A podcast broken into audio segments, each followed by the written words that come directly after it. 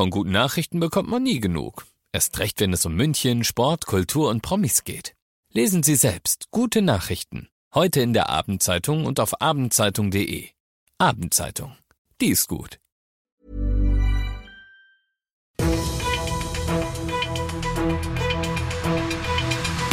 95 5 Charivari, das München Briefing, Münchens erster Nachrichtenpodcast.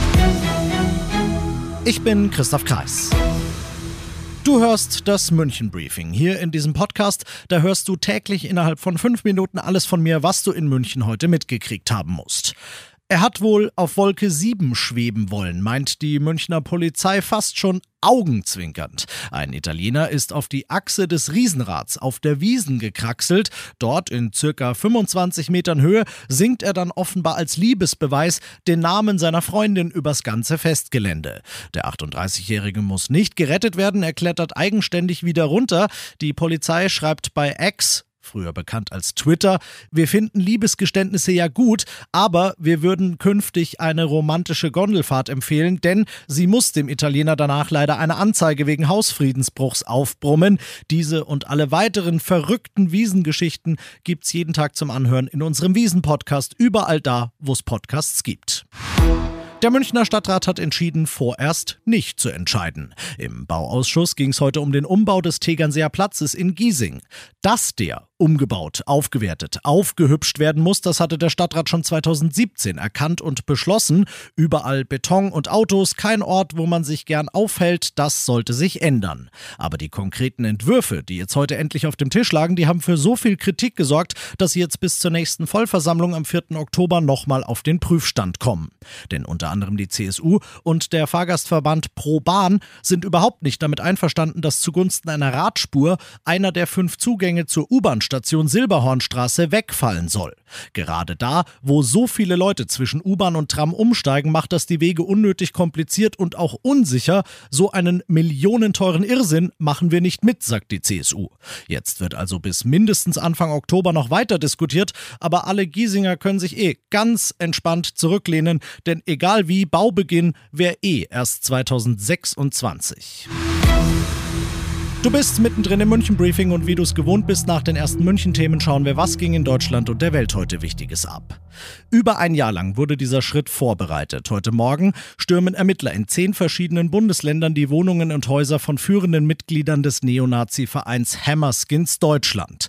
Bargeld aus dubiosen Geschäften, verbotene Symbole, Waffen, alles, was man vermuten würde, bei solchen Leuten zu finden, wurde auch gefunden. Bundesinnenministerin Faeser hat die Hammerskins heute verboten und spricht von einem wichtigen Signal gegen den organisierten Rechtsextremismus, denn die Gruppe galt in der Szene, weil sie zum Beispiel Konzerte veranstaltet und CDs vertrieben hat, als sehr einflussreich.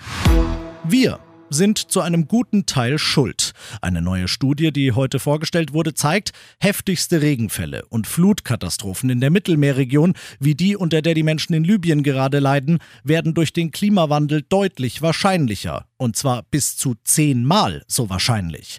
Die Forscher mahnen neben zu hohen Treibhausgasausstoß auch die Abholzung in vielen beliebten Urlaubsregionen an und sagen, Italien und Co brauchen viel bessere Schutzmaßnahmen. Ein Ex-FC Bayern-Trainer wird wohl Nachfolger eines anderen Ex-FC Bayern-Trainers.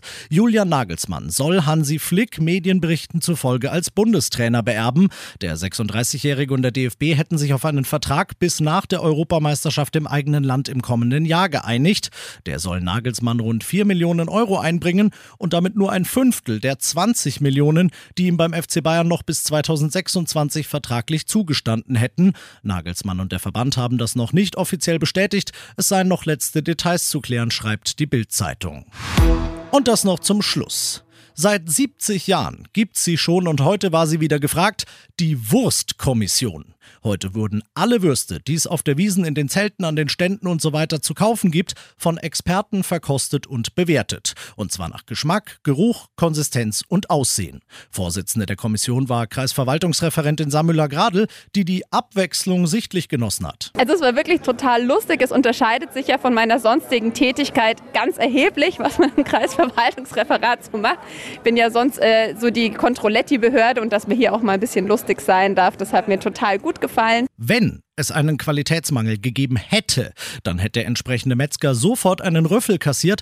Aber Samuela Gradl kann hinterher guten Gewissens sagen, Die Qualität, die ist 1A auf der Wiesen. Ähm, wirklich ein ganz großes Lob an alle, die hier mitgemacht haben. Letztlich waren alle wirklich lecker. in dem Sinne, Mahlzeit. Ich bin Christoph Kreis. Macht dir einen schönen Feierabend.